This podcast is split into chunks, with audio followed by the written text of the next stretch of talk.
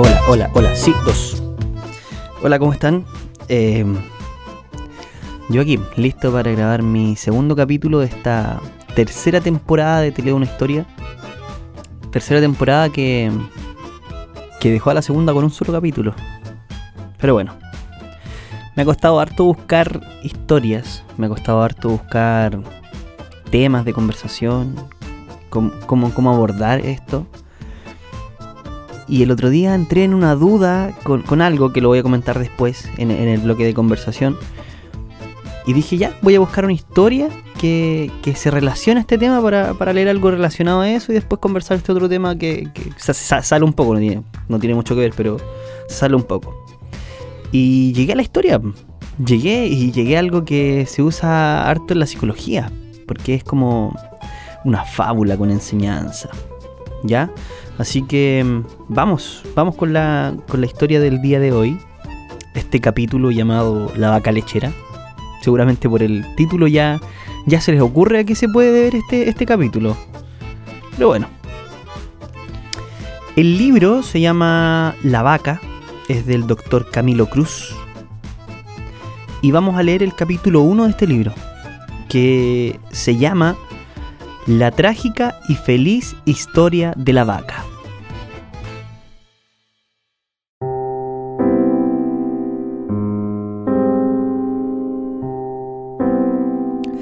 Cuentan quienes fueron testigos de esta historia que en cierta ocasión un sabio maestro deseaba enseñar a uno de sus jóvenes estudiantes la clave para llevar una vida próspera y feliz. Conocedor de los muchos retos y dificultades que enfrentan los seres humanos en su búsqueda por la felicidad, el anciano pensó que la primera lección que el joven debía aprender era por qué muchas personas viven encadenadas a una vida de conformismo y mediocridad, llevando existencias apenas tolerables, incapaces de sobreponerse a los obstáculos que les impiden alcanzar el éxito. Sabía que, para entender esta importante enseñanza, el muchacho debía ver por sí mismo lo que sucede cuando permitimos que la mediocridad se apodere de nuestra vida. Así que decidió salir esa misma tarde en búsqueda del lugar más ruinoso y desolador de toda la provincia. Ese sería su salón de clase. Después de caminar largo tiempo, encontraron el vecindario más empobrecido que habían visitado en toda la región. Sus habitantes parecían resignados a su suerte, permitiendo que la inopia se adueñara de sus vidas. Una vez allí, los dos hombres se dieron a la tarea de buscar la más pobre de todas las viviendas, en la cual, por sugerencia del maestro, pedirían posada para pasar la noche. Hacia el final de la tarde llegaron a las afueras del pueblo y allí, en la parte más alejada del pequeño caserío, en medio de un terreno baldío y lleno de desperdicios y basuras, se detuvieron ante el rancho más triste y desvencijado que habían visto hasta entonces. Aquella casucha a medio derrumbarse, sin duda alguna pertenecía a la más necesitada de todas las familias de aquel vecindario. Sus paredes se sostenían en pie de milagro, aunque amenazaban con venirse abajo en cualquier momento. El improvisado techo dejaba filtrar el agua por todas partes y la basura y los desperdicios se acumulaban a su alrededor, dándole al lugar un aspecto aún más decadente y repulsivo. El dueño, un tanto alarmado por la presencia de los dos forasteros, salió apresurado a su encuentro. No era común hallar viajeros por esas tierras olvidadas, y menos aún aquellos cuya apariencia contrastaba tanto con la indigencia y penuria del lugar. Saludos, buen hombre, dijo el maestro buscando tranquilizarlo. ¿Será posible para dos cansados viajeros encontrar posada en su hogar esta noche? El hombre los observó con curiosidad, tratando de adivinar sus intenciones.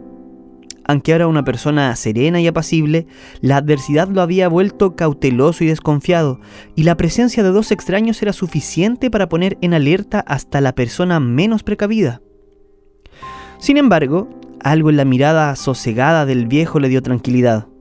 Saludos, respondió, aún sin mucha efusividad. Parece que han extraviado su camino.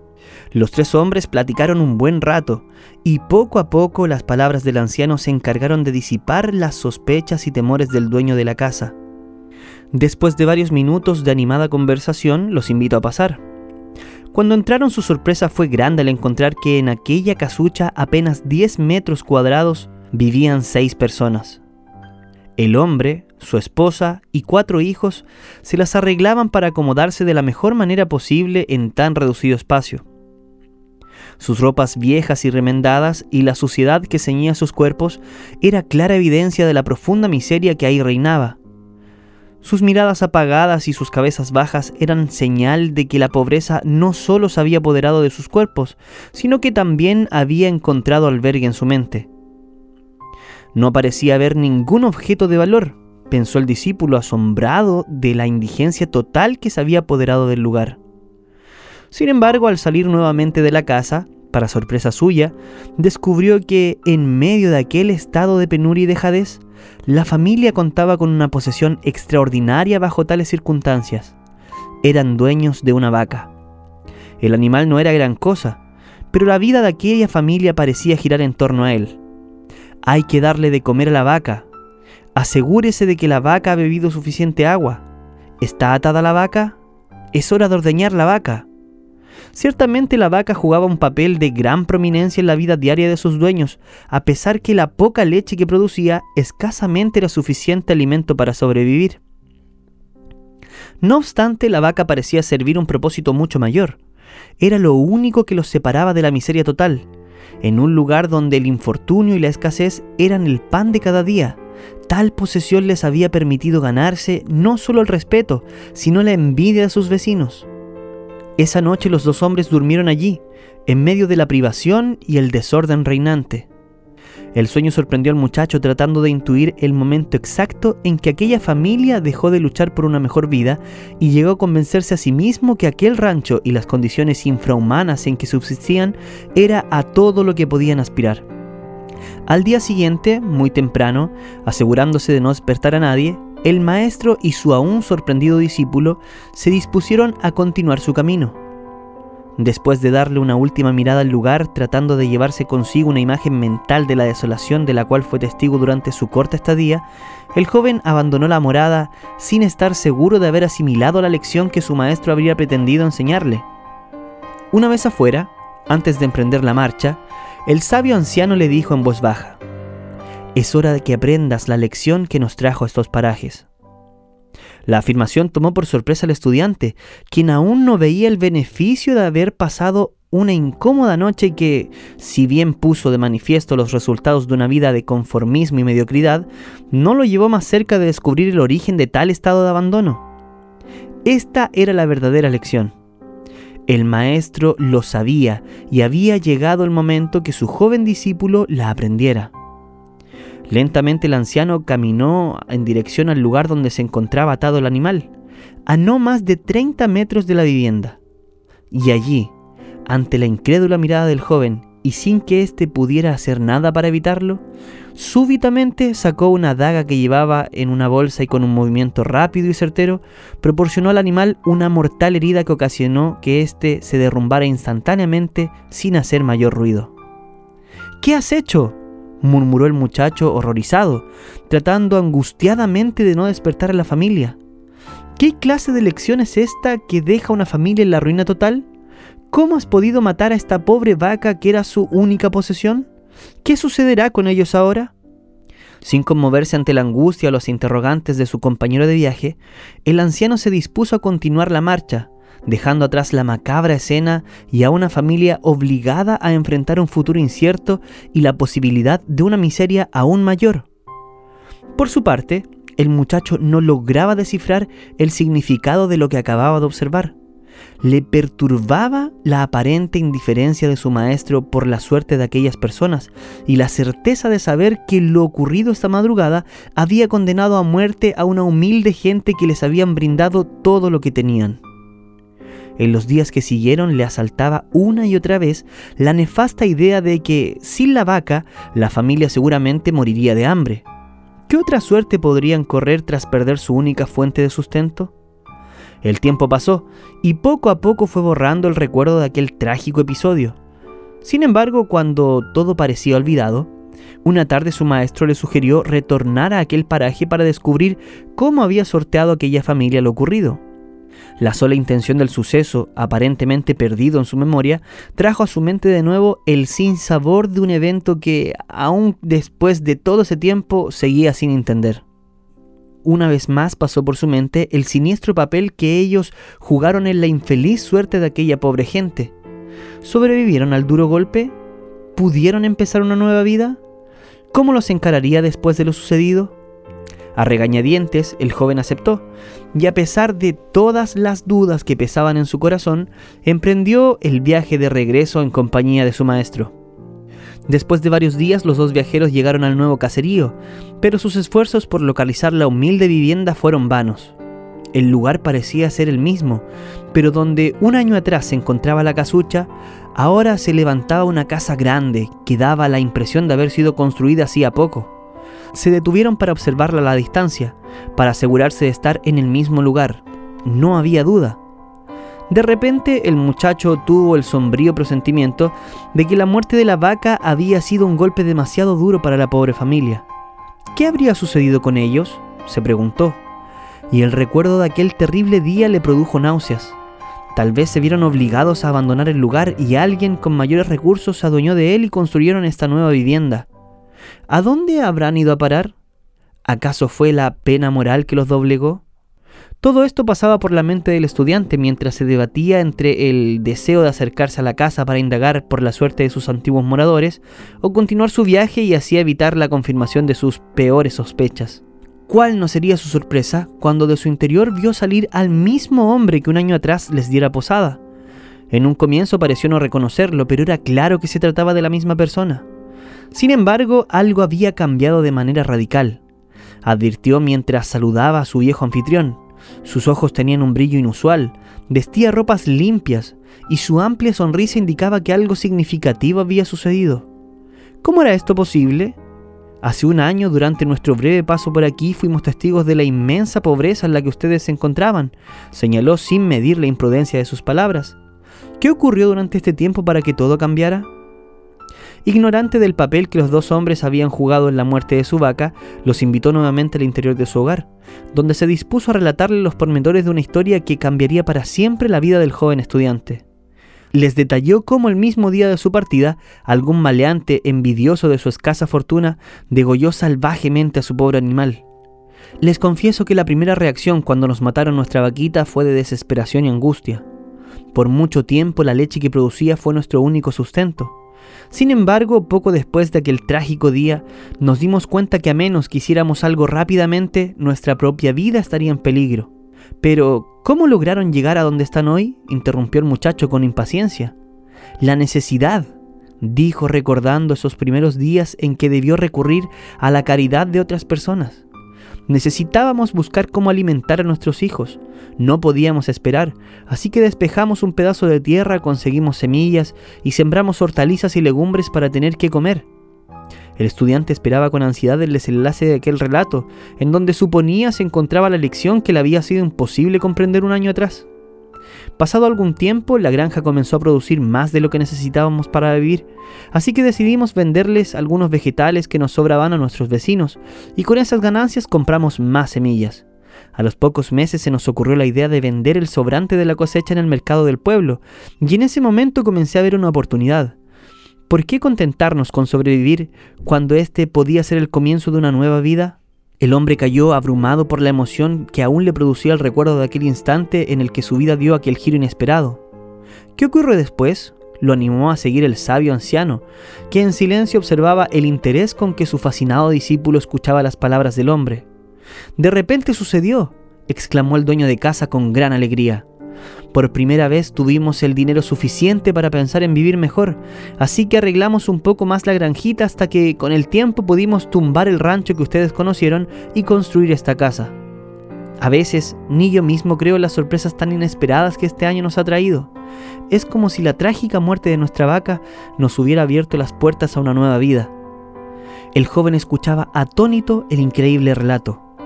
Finalmente entendió la lección Lejos de significar el final de la familia, la muerte del animal fue el comienzo de una vida de nuevas y mayores oportunidades. Los tres hombres continuaron departiendo unos momentos más. El estudiante no lograba salir de su estado de absoluta incredulidad. todo este tiempo pensando en el gran mal que sus acciones les habían causado a esta humilde familia, cuando en realidad les significaron una oportunidad para mejorar sus circunstancias. Cuando en realidad les significaron una oportunidad para mejorar sus circunstancias. Como si hubiese podido leer sus pensamientos, el anciano aprovechó una momentánea ausencia de su anfitrión y le preguntó en voz baja, ¿Crees que si esta familia aún tuviese su vaca, habría logrado todo esto? Seguramente no, respondió el muchacho sin ningún titubeo. ¿Comprendes ahora? La vaca que ellos consideraban como su posesión más valiosa, lo único de valor a su haber, era en realidad una cadena que los mantenía atados a una vida de conformismo y mediocridad. Y cuando ya no pudieron contar más con la falsa seguridad que les daba sentirse poseedores de algo, así solo fuera una pobre vaca, tomaron la decisión de esforzarse por buscar algo más, por ver más allá de sus circunstancias presentes. Exactamente, asintió reconociendo que su joven discípulo comenzaba a entender la lección. Así sucede cuando logras convencerte que lo poco que tienes es más que suficiente. El conformismo se apodera de tu vida y se convierte en una cadena que no te permite buscar algo mejor. Sabes que no eres feliz con lo que posees, pero tampoco eres totalmente miserable. Estás frustrado con la vida que llevas, pero no lo suficiente como para cambiarla. ¿Ves lo trágico de esta situación? Lo mismo ocurre si tienes un empleo que no te gusta, no te trae ninguna satisfacción y con el que además no logras cubrir tus necesidades económicas mínimas. Es fácil dejar un trabajo así y buscar uno mejor. Pero ¿qué sucede si ese trabajo que no te entusiasma te alcanza para cubrir tus necesidades básicas? Así estés lejos de brindarte la calidad de vida que realmente anhelas para ti y tu familia. ¿Qué nos resulta cómodo sentirnos conformes con lo poco que tenemos? respondió el estudiante reconociendo finalmente el origen de la pobreza que había visto un año atrás. Es fácil caer en la trampa de sentir que debemos estar agradecidos de por lo menos contar con algo. Después de todo, hay muchos otros que no tienen nada y ya quisieran contar con ese trabajo. ¿Entiendes ahora? Al igual que aquella vaca, esta actitud conformista nunca te permitirá progresar, a menos que te liberes de ella no podrás experimentar un mundo distinto al actual. Estás condenado a ser víctima de por vida de estas limitaciones que tú mismo te has encargado de establecer. Es como si hubieses decidido vendar tus ojos y conformarte con tu suerte. El muchacho escuchaba absorto las apreciaciones que su maestro le hacía. Todos tenemos vacas y llevamos a cuestas creencias, excusas y justificaciones que nos mantienen atados a la mediocridad. Cargamos con pretextos y disculpas para tratar de explicar por qué no estamos viviendo como queremos. Y lo peor de todo es que tratamos de engañarnos con excusas que ni nosotros mismos creemos, las cuales nos dan un falso sentido de seguridad, cuando frente a nosotros se encuentra un mundo de oportunidades que solo podremos apreciar si decidimos deshacernos de nuestras limitaciones. ¡Qué gran lección! murmuró el joven aprendiz e inmediatamente comenzó a reflexionar sobre sus propias vacas. Durante el resto del viaje se propuso identificar todas las excusas que hasta entonces lo habían mantenido atado a la mediocridad. Determinó que en adelante no le daría cabida en su mente a nada que le impidiera utilizar su verdadero potencial. Aquel día marcó un nuevo comienzo, una vida libre de vacas.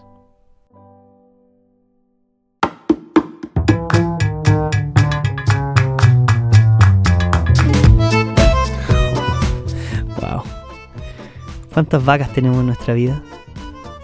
Uf, uf, uf, uf, uf. Es fácil poner excusas de repente, ¿eh? Buena la historia, me gustó. Creo que la había escuchado alguna vez. Claro que más corta, más corta. Esta es la versión del, del libro. Un poquito más larga, un poquito más detallada. Pero es buena, es buena sentarse un poquito a analizar cuáles son nuestras vacas. Siempre ponemos excusas, pretextos, nos conformamos. Leía, escuchaba por ahí al, mismísimo Camilo Cruz, al, doctor que escribió esto. Doctor Camilo Cruz. No sé si será doctor en realidad. A lo mejor ni mi doctor se puso doctor el caballero. No, pero yo creo que sí dice doctor Camilo Cruz. Debe ser doctor. El doc. Desde ahora en adelante, el doc. Em, el doc decía, si esta historia no te enseñó nada, o sientes que con esta historia no aprendiste nada, probablemente esa sea tu vaca. Esa sea tu vaca. Creer que, Que, no tienes excusas en tu vida. Porque siempre tenemos excusas. Siempre, siempre, siempre, siempre. Es cosa que le pongamos atención un poquito. Cuando queremos hacer algo, nos conformamos en que estamos fallando.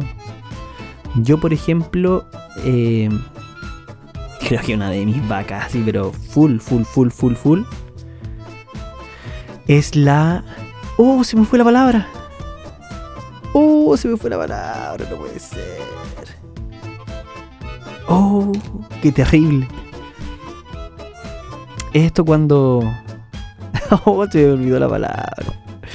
Cuando vas dejando todo, todo para después, todo para después, todo para después. Procrastinación. Eso es. Soy muy bueno para procrastinar cosas. Voy dejando todo para después, todo para después. Quizás no me enfoco en, lo principal. Estaba leyendo un libro que se llama Lo Único. Eh, donde, claro, te instan a que tienes que enfocarte en lo único, que tienes que ir de uno en uno, uno en uno. Y muchas veces vamos poniendo excusas así, vamos. Eh, nos vamos conformando con lo que tenemos. No, si así estoy bien, ya para qué. Y yo caigo mucho en ese error. Debo reconocerlo. Buena historia, chiquillos. Muy buena historia. No sé si alguien quiere comentarlo, quiere decir algo al respecto. Me lo puede hacer llegar a mis redes sociales. GioMunosR en Instagram. Ahí me pueden enviar lo que ustedes quieran. Es lo que más uso a Instagram. O Facebook, Gio Muñoz. TikTok igual. GioMunosR. Así tal cual. Gio con G. G. G. Cuando chico me decía G de gato. J. No decir J de gato. La G. I latina. O. Gio. Munoz de Muñoz. Gio Munoz y una R al final. Esas son mis redes sociales. En Facebook, Gio Muñoz. Tal cual, Gio Muñoz. Así me encuentran en Facebook. Ahí me pueden hacer sus comentarios si quieren. Buena historia. Buena, buena, buena historia. Pero yo les comentaba que, que había buscado una historia sobre una vaca. Porque había otro tema que me daba vuelta. Y ahora lo vamos a comentar porque esta fue la historia de este tercer capítulo y vamos a conversar un poquito al respecto de este otro tema que quería tocarles, de este otro tema que quería conversar en el podcast. Me, daba vuelta la cabeza, pero acabamos.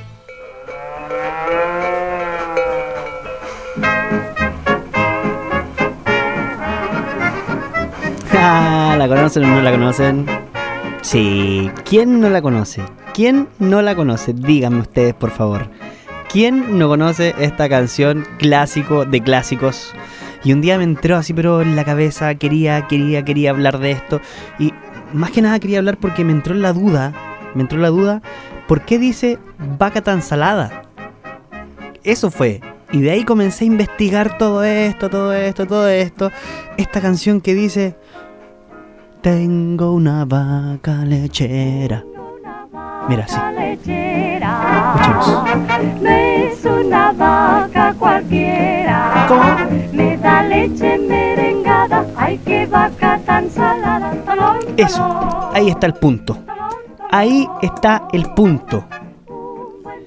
Tengo una vaca lechera, no es una vaca cualquiera. Me da leche merengada, ay qué vaca tan salada. Ya, la cosa es la siguiente. Cámbiame la, base, por favor. Ya, ahí sí, ahí sí, ahí sí. Perfecto, esta es la base de, que conversemos. Por favor, conversemos al respecto. La canción dice, em, tengo una vaca lechera, no es una vaca cualquiera. Acá en Chile, yo la conocía como me da leche condensada, que la leche condensada es una bomba de azúcar. Una bomba de azúcar. Dulce, dulce, dulce. Me da leche condensada. Ay, que vaca tan salada. Tolón, tolón. Salada, salada, sal, sal, salada, salado. Lo contrario a dulce. ¿Por qué? ¿Por qué? Y me daba vueltas en la cabeza y me daba vueltas y vueltas y vueltas y no podía sacarme de la cabeza esto de la leche condensada, ay que vaca tan salada. Me puse a investigar la letra y llega a esto, me da leche merengada me da leche merengada. Yo dije, ¿qué es la leche merengada? ¿Por qué? ¿De dónde viene esta canción? Comencé a, pensar, pues, o sea, eh, ¿Por qué? ¿Por qué? ¿De dónde? Eh, ¿Quién, la escribió? ¿De cuándo existe? Porque yo de que tengo uso de razón, la, la leche... O sea, la canción dice leche condensada, que vaca tan salada. Entonces, comencé a, a investigar al respecto. Llegué acá a la leche merengada. Es como una bebida eh, típica española que se hace, obviamente, a base de leche y con claras de huevo y que se suele endulzar con azúcar. Yo al principio dije leche merengada, a lo mejor, a lo mejor tiene eh, sal, po, por eso. Después busqué la receta y no, tiene, tiene azúcar. Sí, Pero ¿cómo? ¿Cómo alguien escribe me da leche merengada? ¡Ay, qué vaca tan salada! O sea, ¿en qué cabeza cabe eso? La cosa es que, ya, dije, la leche merengada se toma en los veranos, es fresca eh, en, España ya, listo. Se toma en España, algo tiene que ver con España. Comencé a investigar, a investigar, a investigar y llegué al nombre de don Fernando García Morcillo. Fernando García Morcillo, que era quien eh, la versión de la canción que escuchamos recién, del Foxtrot, de 1946, de la vaca lechera. Y ya, llegué a. Hizo la primera versión. Y, y- comencé a, a investigar más al respecto. Y llegué al señor. Al señor Jacobo Morcillo. Que no tenía nada que ver con Fernando García Morcillo a todo esto, ¿ah? Nada, pero nada que ver. Y don Jacobo Morcillo, Uceda, es el segundo apellido, era un comisario franquista. Allá en, en Madrid. En, en España. España, hostia, tío en España, hostia, tío. O sea, falleció en Madrid el, caballero el año 2002, 2004, por ahí. Entonces, eh, una vez este señor Morcillo, carabinero, policía, o sea, policía ya, claro, co- comisario, perdón, comisario, señor Morcillo, comisario, su hija contó una vez que, que tuvo que viajar. Viajó, viajó, viajó, viajó de noche en un tren nocturno a Galicia. Y este caballero vio una vaca pero tan linda, tan linda, que le escribió una canción. O sea, no le escribió la ni siquiera le escribió la canción a este caballero. Don Jacobo. Don Jacobo lo único que dijo cuando vio esta tremenda bestia hermosa, dijo en su blog de notas, tengo una vaca lechera. No es una vaca cualquiera. Me da leche merengada. ¡Ay! ¡Qué vaca tan salada! Bueno, salado, investigándolo, investigándolo, investigándolo. Acá en Chile, Latinoamérica sobre todo, salado es alguien que... mm, que es salado, así como... que le va mal, que tiene mala suerte. Que es Eugene, por así decirlo. El que vio A. Arnold me, va a comprender. Entonces, claro, podía verse por el lado de la sal, por el lado de la mala suerte, pero aún así nada cuadraba. O sea, decir, tengo una vaca lechera, eh, me da leche condensada, ay, qué vaca tan salada. O sea, ya puede ser, me da leche condensada, puta, no me da una leche normal. Puta, la mala cueva de la vaca.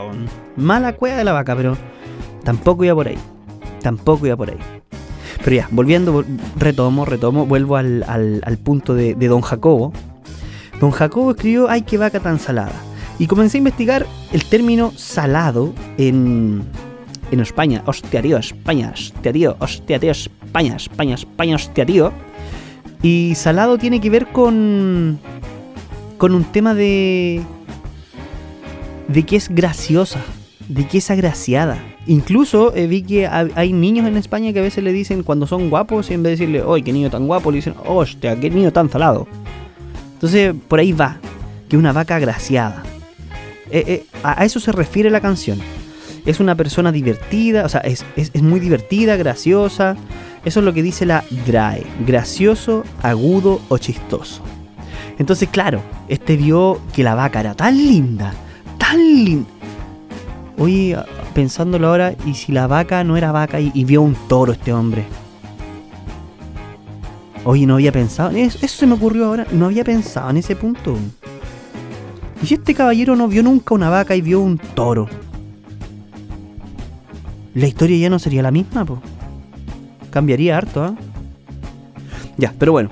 Este caballero le escribió a esta vaca, dijo, la vaca es tan bacán, tan buena, que me da la leche merengada ya lista. po.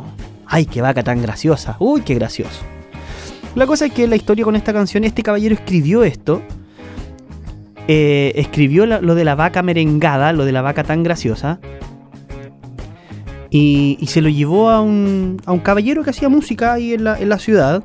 Don, y ahí, es donde aparece el otro, pues, el pariente que no era pariente. Don Fernando García Morcillo. Se lo llevó. Y el caballero lo quedó mirando así como, ¿y este qué, qué, onda este loco? Pues, le escribió una, un- una... No era ni una canción, era una frase que le escribió a una vaca que vio en el camino.